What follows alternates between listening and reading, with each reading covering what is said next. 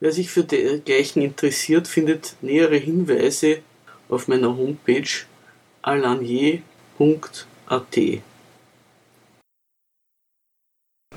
Also, heute geht es in der Sendung um El Salvador und wir sind schon das bewährte Team. Die werten Zuhörer werden uns schon kennen, da ist der Heinrich und der Hermschi. Und wir werden uns jetzt über El Salvador unterhalten. Ein Land, aus dem die Leute nicht deswegen abhauen, weil sie einfach geschmäcklerisch für ihre Kinder eine bessere Zukunft wollen, sondern deswegen, weil die Zustände dort für viele Leute unerträglich sind. Heute ist der zweite Teil unserer Sendung dran. Das Ende des Bürgerkriegs in El Salvador führte zu einem Florieren des Bandenwesens. Nachdem ja keinerlei positive Entwicklungen waren in der Hinsicht, dass die Leute dann zu einer Existenz gekommen wären, konnten sie nur ihre Verfügung über Waffen und den Einsatz derselben verwenden, um sich irgendwie weiterzubringen. Und das ist der Zustand, der so viele Leute zum Marsch nach Norden bewegt. Also Chinas Initiative in Ehren, aber ich glaube, da haben sie sich viel vorgenommen, die Chinesen.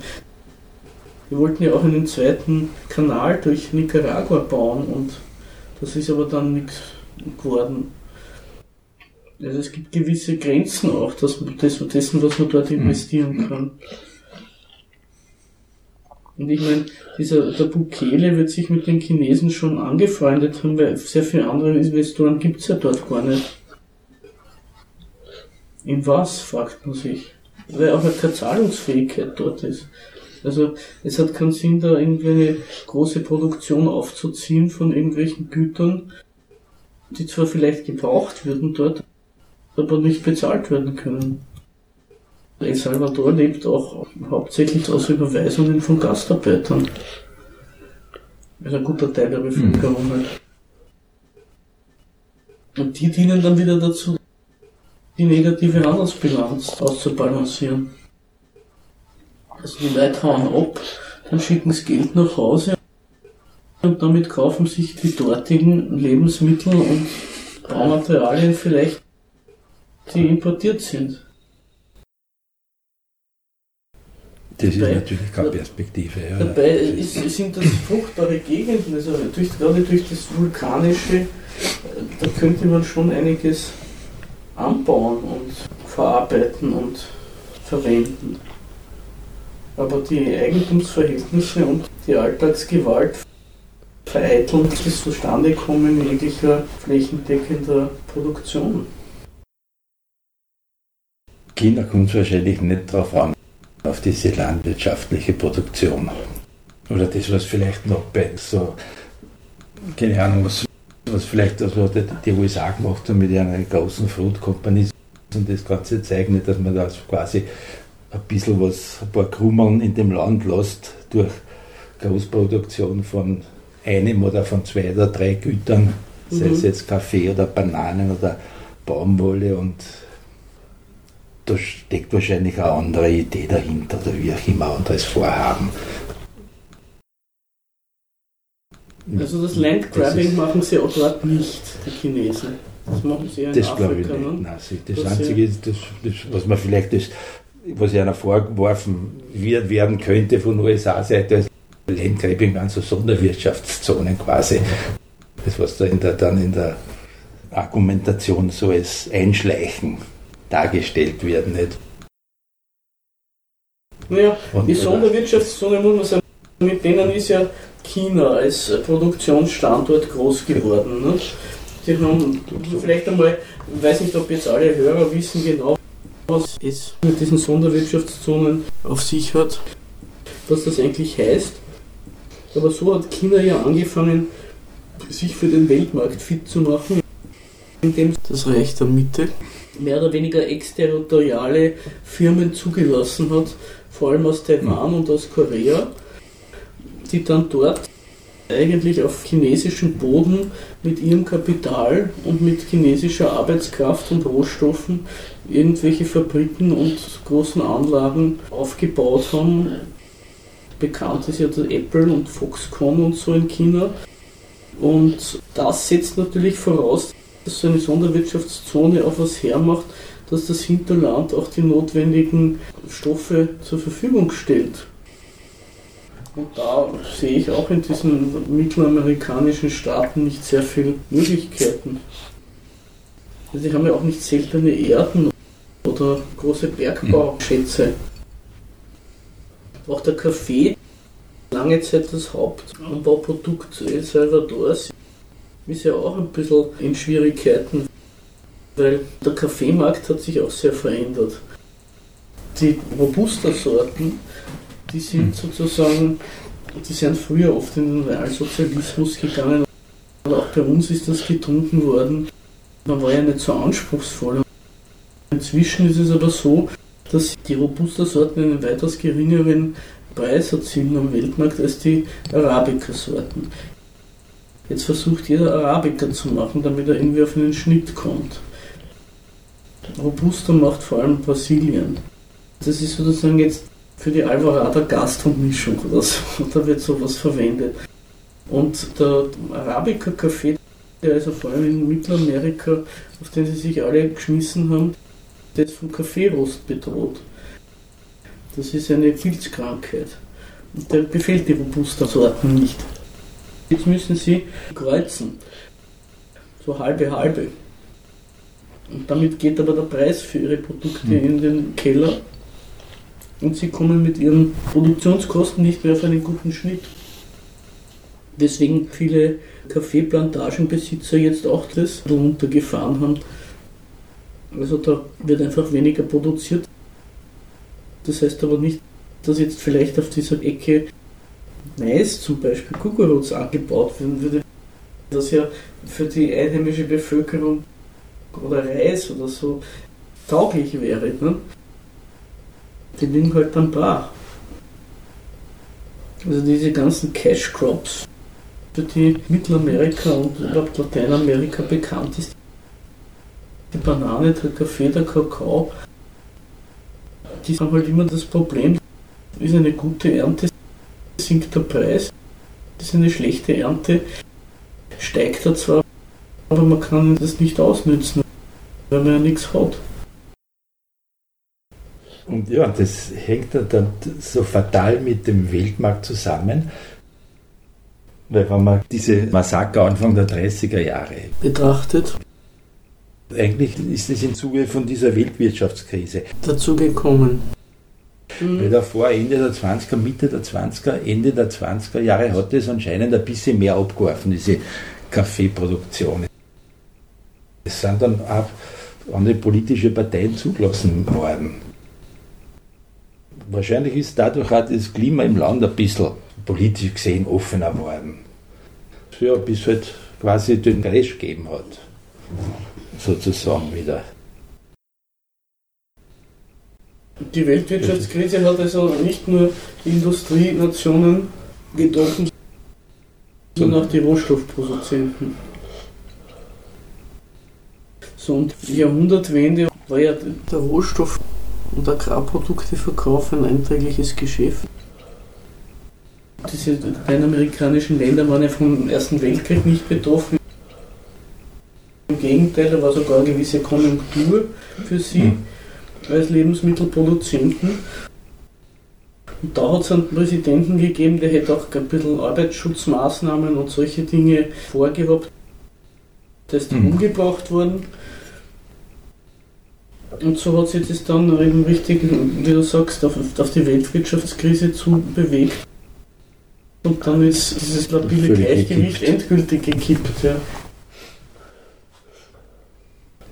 Aber es ist schon interessant, dieses Umbringen von Zehntausenden von Leuten, kleinweiß oder auf einmal und dann in Raten, überhaupt keinerlei Konsequenzen gehabt hat für einen hm. Täter oder Auftraggeber. Das ist mehr oder weniger als, salvadoranische Folklore aufgenommen worden in die Annalen. Ja, ich habe, ja, man, ist ja fast schon zynisch, nicht? dass ich gelesen habe, dass sie, also dass sie El Salvador nicht so quasi neben Uruguay das zweite Land in Lateinamerika nennen, das äh, Indio-frei ist. Oder immer mhm. offiziell oder von, von Erzählungen her. Ne? Aus ein bisschen anderen Gründen. Also genetisch gibt es schon noch Indios in El Salvador, aber sie trauen sich nicht, sich als solche zu bezeichnen. Während in Uruguay sind die nach der Unabhängigkeit wirklich ausgerottet worden. Versklavt, vertrieben. Ja. Das ist das Einzige, was ich so mitkriege, worin sich die Indio-Nachfahren in El Salvador unterscheiden von den Mestizen und Kreolen, ist, dass die halt wirklich nicht lesen und schreiben können. Daran merkt man, sowas wie eine Volksbildung ist nach den zögerlichen Experimenten der 60er Jahre und so hat man das dann gleich wieder fallen gelassen. Also muss man sich auch einmal vor Augen halten, dass in Zeiten wie diesen, wo man das irgendwie feiert bei uns, dass eine allgemeine Schulbildung ist und dann noch irgendwelchen Nahoststaaten vorwirft, dass sie da weiß nicht, Frauen nicht zulassen zur Bildung oder so, ist doch ein hohes Gut. In einem Land wie El Salvador stört es niemanden, dass das überhaupt nicht gibt. Ja. Da hat zum Beispiel Nicaragua hat da schon einiges gemacht. Nicht? Also Nicaragua hat große Alphabetisierungskampagnen gemacht. Die sind dann auch noch vorgeworfen worden, weil damit dann die Mosquito-Indianer unterdrückt worden sind. So. Aber in Guatemala oder Honduras oder El Salvador nichts dergleichen. Was sollst du sagen? Glyphosat haben sie verboten, ja. Aha. Das dürfte es irgendwann einmal zu. Wie auch immer, welche Regierung das war, zu dem Schluss gekommen, dass das wahrscheinlich doch so viele, viele Krankheiten gibt, wo die Regierung sich gedacht hat, das wird wahrscheinlich aus diesem ja, von dem herrühren. Ja. Das Glyphosat ist zusammen mit anderen Pestiziden und Herbiziden wie Endosulfan und Paraquat und anderen 2013 verboten worden unter der Regierung von Carlos Funes Cartagena, dem Vorgänger von Seren. Und zwar deswegen, weil es zu vielen Erkrankungen und Todesfällen gekommen ist wegen Nierenversagen, die nachweislich durch die Behandlung von Zuckerrohrfeldern, wo diese Leute gearbeitet haben, durch Flugzeuge mit diesen dann verbotenen Stoffen hervorgerufen worden sind. Aber natürlich muss man dieses Verbot auch im Zusammenhang damit sehen, was wir vorher besprochen haben. Viel brachliegendes Land und viele Leute, die gar nicht wissen, wie sie ihr Land nutzen sollen. Und Rückgang der Weltmarktpreise.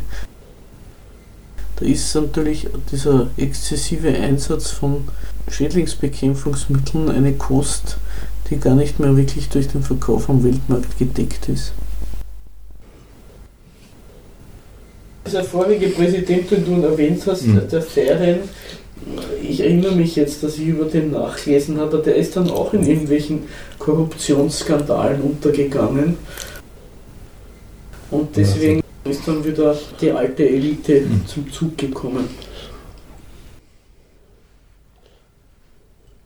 Ja, das ist halt auch so eine Sache, wie man auch sieht, auch an dem Präsidenten von Honduras, der dann weggeputscht worden ist.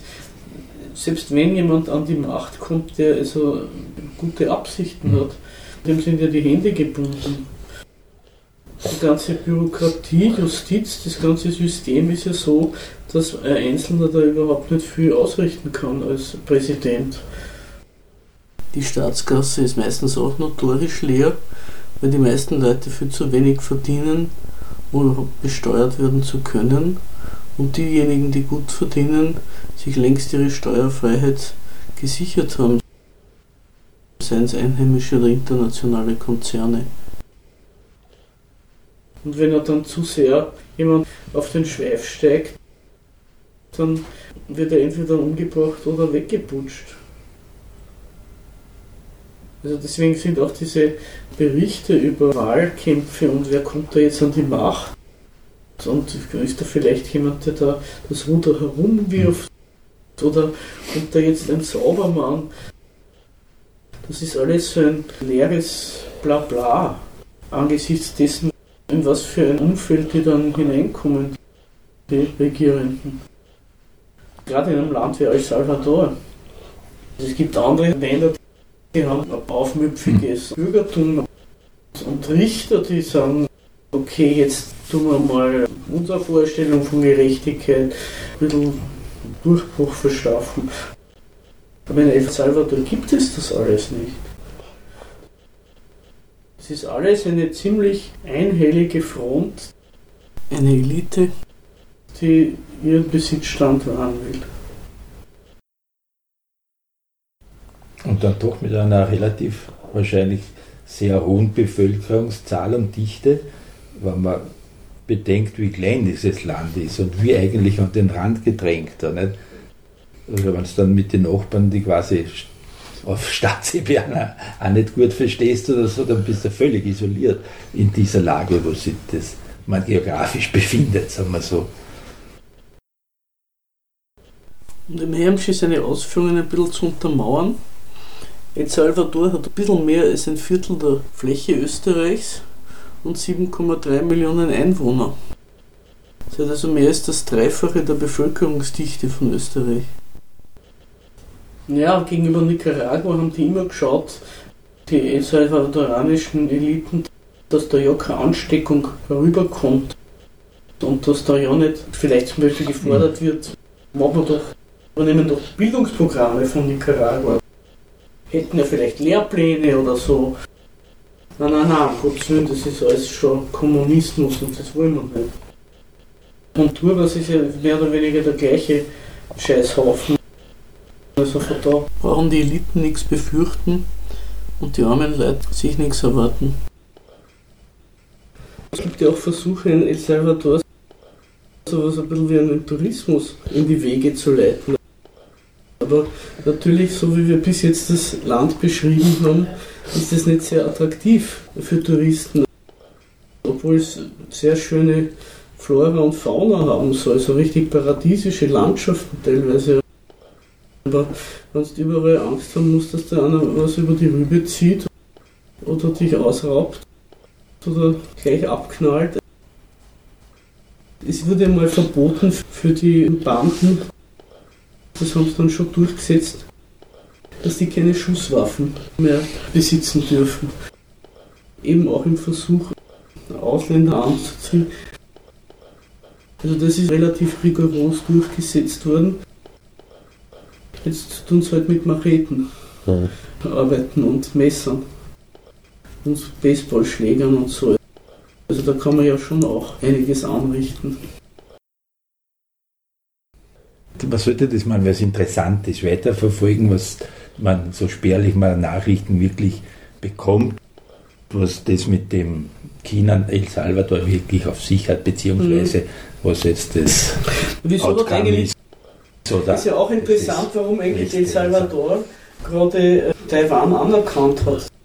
Ich weiß nicht, ob es in Mittelamerika noch viele andere Länder gibt. Also da wird auch nämlich an etwas Backschisch geflossen sein seinerzeit. Man nimmt das, das ist eine interessante nimmt, Frage, das habe ich eigentlich übersehen. Ja, das man, ist man, warum und wieso. Ja. Wenn man eh, eh pleite ist, dann nimmt man gerne für so kleine Gefälligkeiten etwas Geld.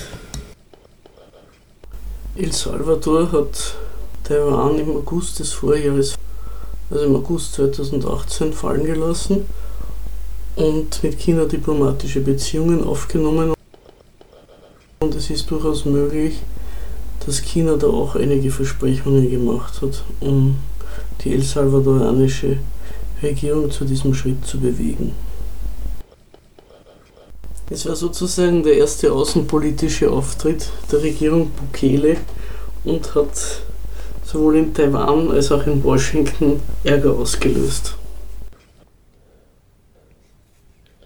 Es war ja seinerzeit mit Taiwan auch so eine Geschichte, Sie können sich sicher alle nicht erinnern. Mazedonien, das junge Mazedonien, was sich ja nicht so nennen durfte, die haben ein Angebot gekriegt von Taiwan.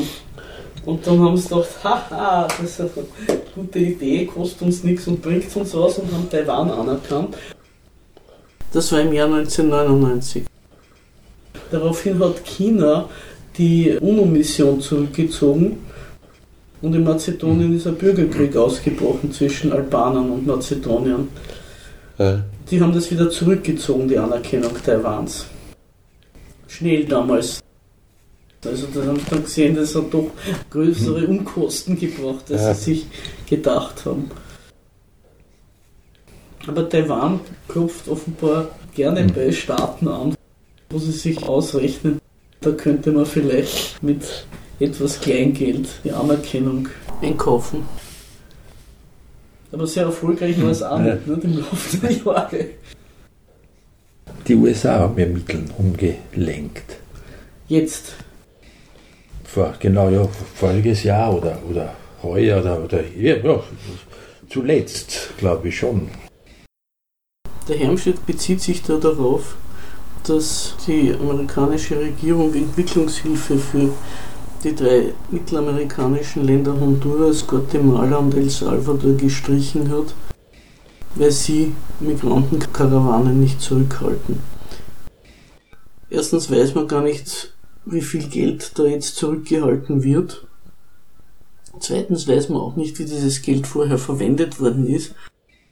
Und drittens kann man nachträglich sagen, es hat ja offenbar für die Leute, die da auswandern, nichts gebracht. Also zur Bekämpfung der Armut war es wohl nicht geeignet. Es handelt sich auch um sehr geringe Summen übrigens. Ob das Irgendwelche- heuer oder, oder 2018 war, Aber was war das nur für Geld? Das war irgendein eigentlich war das für, Stabilitätsfonds oder für, El, Rückkehrerfonds ja, für oder El. Salvi- El Salvador, Dominikanische Republik und Ich glaube Honduras, In oder? Oder gibt es Kuba? Kuba. Na, Kuba na, hat's nie Jamaika, nein, auch nicht. Ein drittes, als ein drittes Land war es noch. Aber ich glaube, es war in Mittelamerika. Genau, ja, keine Insel, nein. El Salvador und äh, Dominikanische Republik und ein drittes, der dritte Staat. Weil es das Geld war, wie auch immer, für anscheinend für eine Aktivitäten, die mit Venezuela zu tun haben. braucht haben. Ah, aha. Also als Strafe für die Unterstützung Venezuelas wurden Staaten, die ohnehin schon in der Unterhose gehen, dann auch noch Hm. irgendwelche Hilfszahlungen verweigert. Was natürlich den Migrantenstrom erhöht und dann bei der Mauer dann wahrscheinlich wieder investiert wird. Also für die USA eine nicht wirklich ein Gewinn. Ja, in diesem Artikel von dieser New York Times eben vom Sommer 19, das ist sicherlich eine Autorin, eine Journalistin, die halt den Demokraten näher steht. Nicht? Das, ist, das, ist, das ist kein Wunder wahrscheinlich. New York Times. Aber die schreibt natürlich schon an diese Beschimpfungen vom Trump da über er irgendwelche Leute über die Medien oder über Twitter als Animals beschimpft. El Salvadorianer oder so, oder oder so. Mittelamerikaner oder so. Mhm. nicht? Das ist, sie meinen, das ist alles nicht hilfreich, wenn sie quasi dann solche Länder auf Angebote Chinas eingehen, sozusagen. nicht? Mhm. Shithole, so hat er es genannt. Shitholes. Mhm. Also für den Trump seine Politik ist von der Dame kritisiert worden, deswegen, weil es den Hinterhof der USA China in die Arme treibt. Genau, wer so schlecht redet über sie und nichts überhaupt für ihre Probleme. Außer, dass sie sich kümmern sollen, dass die Leute endlich einmal daheim bleiben. so, ja. Ja, er hat ja mit Guatemala ein Rückschubabkommen Hm, ja. geschlossen. Und ein sicheres Drittstaatabkommen, was ja sogar heißt, dass er auch El Salvadoraner Hm. und Honduraner nach Guatemala abschieben Ich glaube, der dritte Staat ist Guatemala, ja, von diesen dreien. So wie es jetzt ausschaut, scheint es so gewesen zu sein, dass Trump erst gedroht hat, bei der Nichtanerkennung Guaidós diese Hilfen zu streichen und dann noch einmal für den Fall, dass die Migrantenkarawanen nicht zu Hause bleiben. Inzwischen sind, nachdem in beiden Fällen offenbar Fortschritte passiert sind, diese Zahlungen wieder aufgenommen worden. Es ist schon bemerkenswert, mit was vergleichsweise geringen Summen Staaten wie diese mittelamerikanischen Staaten außen- und innenpolitisch zur Botmäßigkeit genötigt werden können.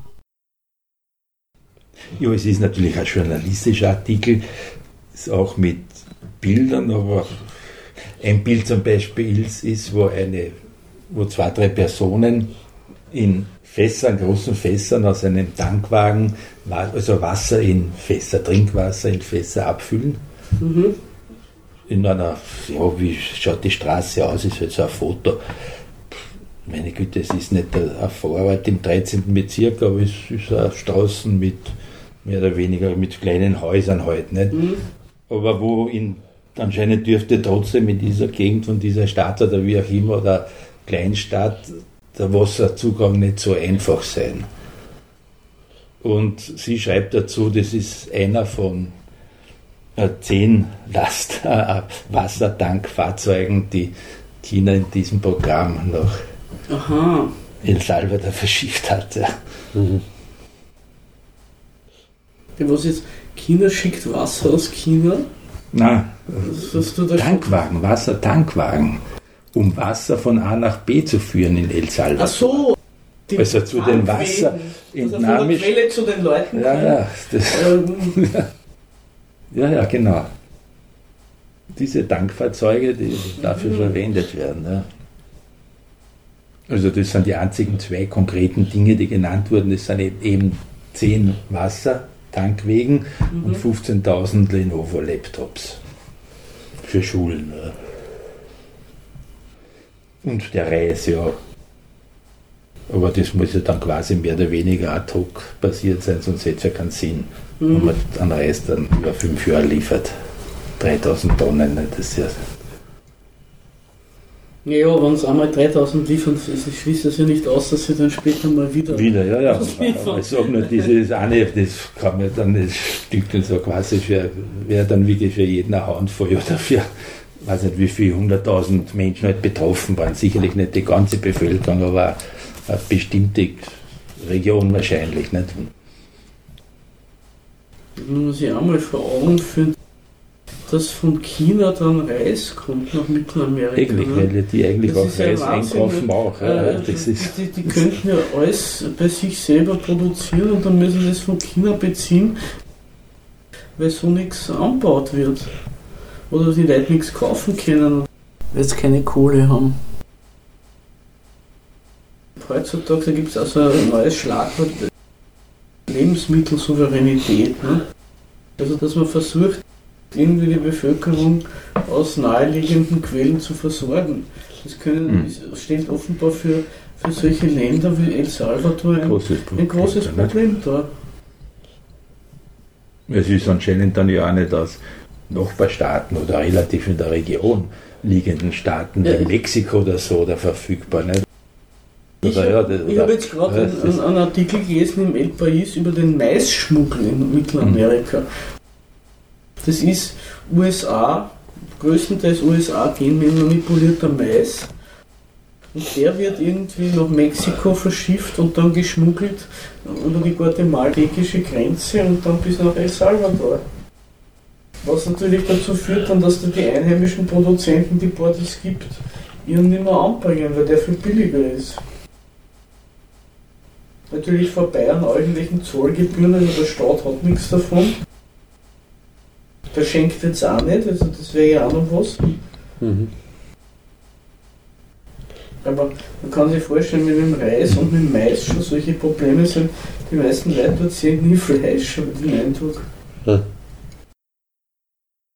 Und international gesehen, also wenn man so nach Zeitungsartikeln sucht, wie über diese Sache China El Salvador im Internet, man findet englischsprachige, also entweder chinesische oder, oder amerikanische englischsprachige. Mhm.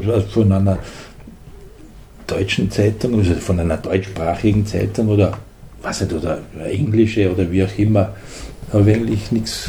Ich meine, ich habe ja nicht so intensiv das, gesucht, das muss ja auch sagen. Es gibt diese in Deutschland gemachte Lateinamerika-Seite, die heißt Amerika 21. Also Amerika mit K geschrieben. Vielleicht da schaue ich auch manchmal wieder, aber dazu, das sind mir schon ganz interessante mhm. Sachen, aber so richtig, dass man recherchieren könnte über Land, ist es auch mhm. nicht. Ich meine, das ist eine kostenlose Seite ne? und das machen offenbar Leute so nebenberuflich. Also da kann man ja auch nicht wahnsinnige Forschungsarbeiten erwarten. Ja. Nicht? Die nehmen meistens Artikel aus irgendwelchen lateinamerikanischen Zeitungen und tun die aufbearbeiten. Ja. Aber es ist ja generell und auch einer der Gründe, warum ich diese Lateinamerika-Serie mache. Du hörst ja über die meisten Länder der Welt nichts, außer es wird gerade mal gewählt, dann kommt da kurz ein Scheinwerfer hin. Aber wie hm. dort die Leute existieren, das erfährt man kaum. Und dann ist es ja auch kein Ruhmesblatt für die westliche Welt. Wenn man über El Salvador ein bisschen so berichtet, wie es dort zugeht. Und das ist ja eigentlich eine Schande, wenn man denkt, wie sich die Industriestaaten dem gegenüber entweder beitragen zu der Misere oder wegschauen. El Salvador kann man sagen, sind wir zu dem Schluss gekommen, ist eigentlich wirklich eines der elendsten Staaten von Lateinamerika. Also mir fällt auf die Schnelle nur Haiti ein, was noch weiter unten steht in der, der Überlebensstufe. Das ist dermaßen eine Perspektivlosigkeit. Also, dass wir wieder zurückkommen auf den Ausgangspunkt, warum wir uns einmal heute El Salvador vorgenommen haben zum Besprechen, wie eigentlich nicht absehbar ist, wie sich da irgendetwas zum Besseren ändern sollte. Weil die herrschende Klasse oder die Oligarchie, die Eliten von El Salvador, die sind ja sehr zufrieden mit der Situation.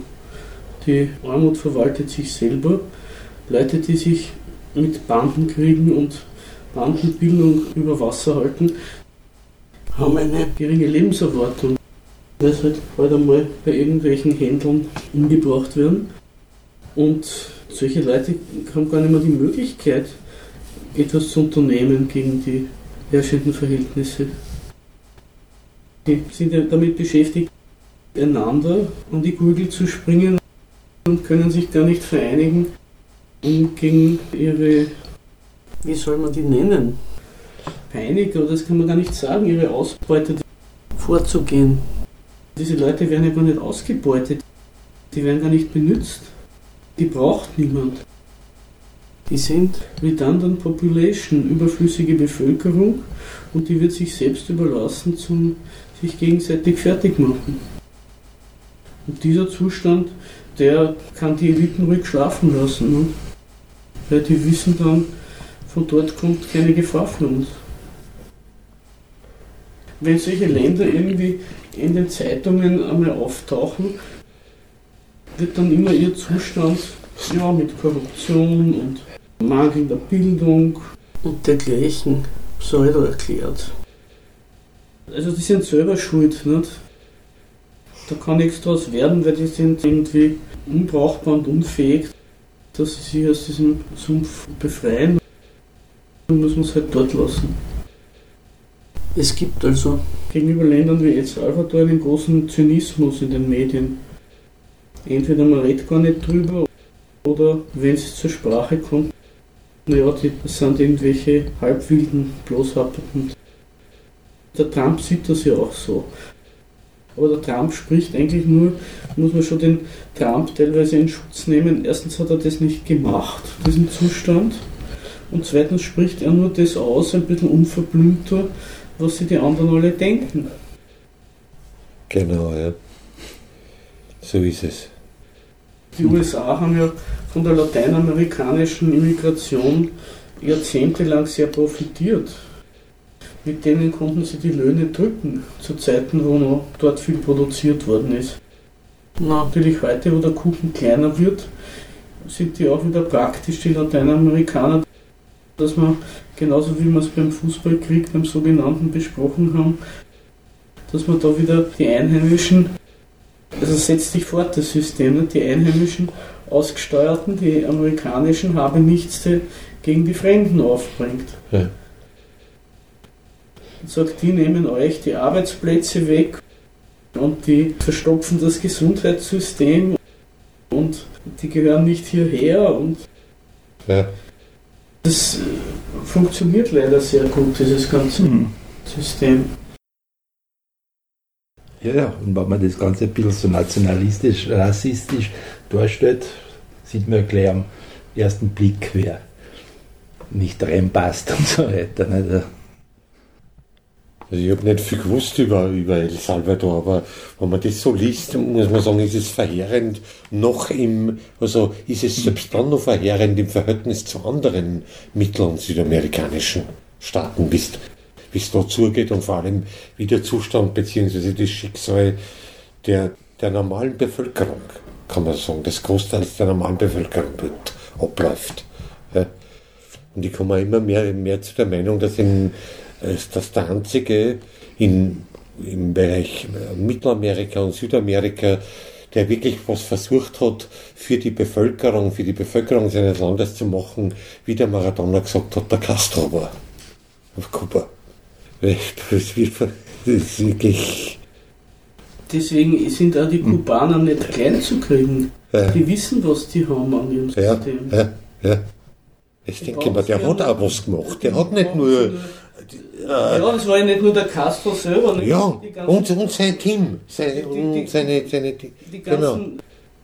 Man muss ja, ja, auch die kubanische Revolution jetzt auch wieder, wenn man das anschaut, das war ja erstens mal die, die gesamte Jugend eigentlich ist hinter denen gestanden. Ja. Wir wollen das anders haben. Und die bäuerliche Bevölkerung, die haben sich deswegen durchsetzen können, weil die Leute ihnen alle geholfen haben. Ja die haben gewusst, jetzt kommt einmal wer, der vielleicht mhm. unsere Bedürfnisse ernst nimmt und ja. etwas versucht für uns zu tun. Und deswegen beißen sich alle an Kuba die Zähne aus. Mhm. Aber die kubanische Revolution ist halt den Amerikanern irgendwie passiert. Man darf auch nicht vergessen, dass durchaus auch bürgerliche Kubaner, die dann nachher sich gegen Castro gewendet haben, anfänglich auch noch das unterstützt haben, weil sie gedacht haben, naja, gegen die Batista-Diktatur ist ein bisschen was Besseres, könnte man uns schon vorstellen. Mhm. Aber Kuba hat halt eine ganz andere Ausgangsposition auch gehabt. Kuba hat ein bisschen was wie eine Produktion gehabt und ein mhm. Kapital und erstens einmal durch den Sklavenhandel und die Plantagen ist dort Geld zusammengekommen und dann auch durch die Prohibition in den Vereinigten Staaten. So ist Kuba eigentlich zu diesem Vergnügungsviertel Amerikas geworden, weil man dort sowohl Prostitution als auch Alkohol zu sich nehmen konnte. Und so konnte eine gewisse Kapitalakkumulation stattfinden in Kuba. Und damit hat Kuba zumindest einmal eine vielleicht nicht sehr rosige, aber sowas wie eine Ökonomie gehabt. Aber El Salvador hat es nie bis zu sowas gebracht. Mhm. Und was heißt, ja. sag mir mal, wer darauf aufmerksam macht, irgendein Lateinamerikaner oder eine Lateinamerikanerin, man sagt ihm, wie Kuba sei isoliert. Aber die einfachen Leute in ganz Lateinamerika, die verehren den Castro. Ja. Oder ja. Das, die, die, kubanische Revolution. Das ist wieder Liebe Gott für die. Ja. Das kann ich mir auch vorstellen. Also die, die, die sind so politisch in den Institutionen werden die isoliert äh, ja. teilweise, aber, aber die einfache Bevölkerung von Mittelamerika und größten Teilen Lateinamerikas, die sagen, mein Gott, wenn wir nur einen Castro hätten. Ja. Ja. ja das kann ich mir gut vorstellen. Ne? Und es hat eigentlich von allen Ländern irgendwelche solchen Leute geben, die was machen wollten für die Bevölkerung. Da sind die nur in Nicaragua ist umgebracht worden. Der Torrijos in Panama ist umgebracht worden. Ja.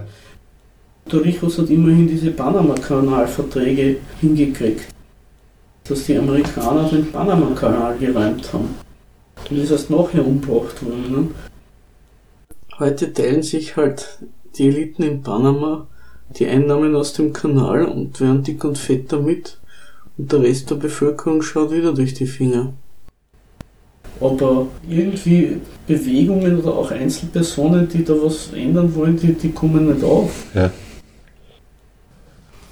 Also abschließend kann man nur sagen zu El Salvador, dass wir froh sind, dass wir dort nicht leben müssen.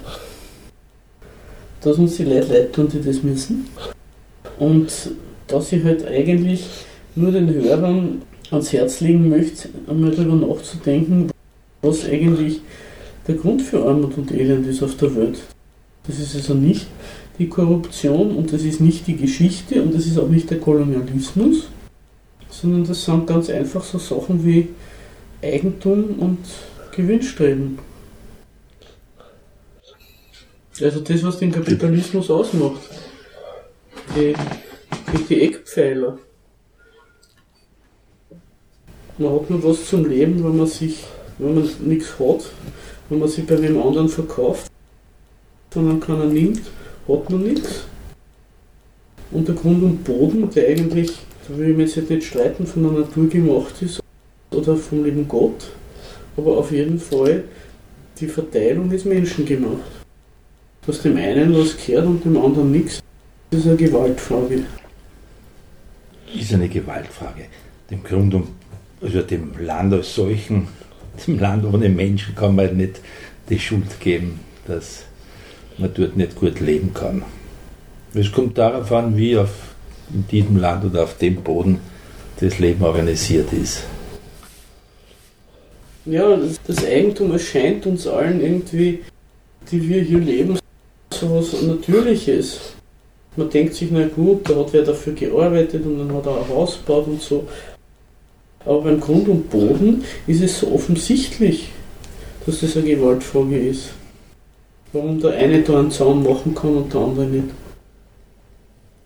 Und das kann man in El Salvador sehr schön studieren, diesen Umstand.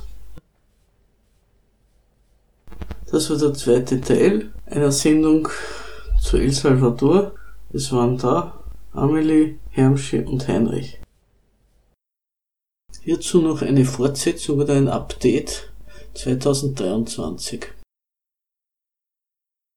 Seit 2021 wird von der Regierung von Najib Bukele versucht, den Bitcoin oder das Bitcoin als nationale Währung zu etablieren.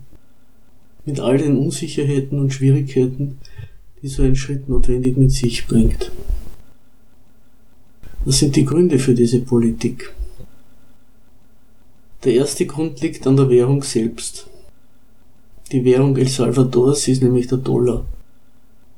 2001 wurde der salvadorische Kolon, die vorherige Währung, im festen Verhältnis von 8,75 zu 1 durch den Dollar ersetzt. Eingeführt wurde die neue Währung im Rahmen des sogenannten Währungsintegrationsgesetzes am 1. Januar 2001. Von der Maßnahme versprach sich die damalige Regierung unter Präsident Flores eine Wiederbelebung der Wirtschaft. Sie wollte mit dieser Maßnahme die Zinsen niedrig halten, die Inflation kontrollieren und ausländische Investitionen anlocken. Der damalige Präsident Francisco Flores Pérez wurde später wegen Korruption strafrechtlich belangt und ist inzwischen verstorben. Sein Lebenswerk besteht allerdings. Diese Währungsumstellung wurde ziemlich schnell durch das Parlament geschickt, mit sicher erheblichem Druck auf alle Abgeordneten. Dahinter stand der IWF. Ein Jahr zuvor hatte Ecuador nach einer Art Staatsbankrott mit dem IWF die Einführung des Dollar ausgehandelt. Diese Einführung ging damals mit dem Sturz der dortigen Regierung einher.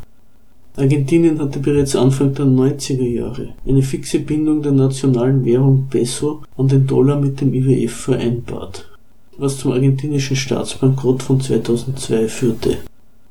Der Versuch, lateinamerikanische Währungen an den Dollar zu binden oder durch ihn zu ersetzen, wurde danach aufgegeben. Die bestehenden Abhängigkeiten machen jedoch El Salvador schwer zu schaffen. Es ist nicht zu bestreiten, dass El Salvador jegliche Kontrolle über seine Währung aufgegeben hat. Mit dieser Einführung des Dollar und dadurch völlig von der Politik der US Federal Reserve Bank abhängig ist.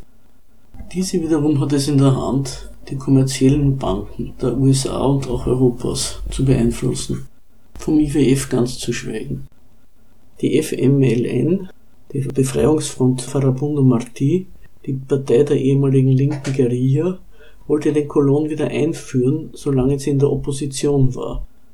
Als sie dann an die Regierung kam, im Jahr 2009 mit Mauricio Funes, nahm sie sehr schnell davon Abstand, weil die Währungsumstellung praktisch nicht machbar war und die ohnehin nicht sehr prosperierende Wirtschaft von El Salvador völlig ruiniert hätte.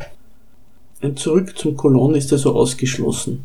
Um zu begreifen, warum Bukele die Flucht nach vorne antritt und eine Fremdwährung durch eine Kryptowährung ersetzen will, muss man weitere jüngere Ereignisse der El Salvadorianischen Geschichte betrachten. Es war die erste FMLN-Regierung unter Funes, die Verhandlungen mit den Maras, den kriminellen Banden, begann. Ihren inhaftierten Mitgliedern wurden bessere und angenehmere Haftbedingungen zugesichert. Die Mordrate in El Salvador sank infolge dieses Paktes. Dafür versprachen die Anführer der Maras Wahlstimmen für die FMLN. Auf Druck der USA wurde dieser Pakt jedoch gebrochen. Die Mordrate stieg an. 2015 kamen 103 Tötungsdelikte auf 100.000 Einwohner. Es wurde als das gewalttätigste Jahr der Geschichte des Landes angesehen. Da mehr als drei Viertel der Staatsschulden in Dollar sind, konnten die FED und die US-Regierung der El Salvadorianischen Regierung problemlos den Hahn abdrehen und den Zugang zu weiteren Krediten sperren. Dadurch wurde die FMNL auch abgewählt und 2019 kam Najib Bukele, zunächst als Kandidat der konservativen Partei der El Salvadorianischen Eliten, an die Macht. Bukele versuchte den Pakt mit den Banden zu erneuern und gründete eine eigene Partei namens Neue Ideen, die 2021 mit Hilfe der Maras die Zweidrittelmehrheit im Parlament erhielt. Den darauf steigenden Druck aus den USA versuchte er auf dem Gebiet der Währung durch den Einkauf von Bitcoin und den Versuch einer Währungsumstellung zu vermindern. Was die Kriminellen betrifft, so ließ die salvadorianische Regierung diverse Bandenchefs frei mit der Auflage, das Land zu verlassen. Die werden jetzt deshalb in anderen Staaten gesucht und dort verhaftet. In El Salvador selbst ließ Bukele ein Riesengefängnis für die unteren Etagen der Bandenhierarchie bauen und erklärte die Zerschlagung der Maras für das nächste Ziel seiner Regierung. Wie es in Sachen Bitcoin und Banden weitergeht, werden wir sicher bald erfahren.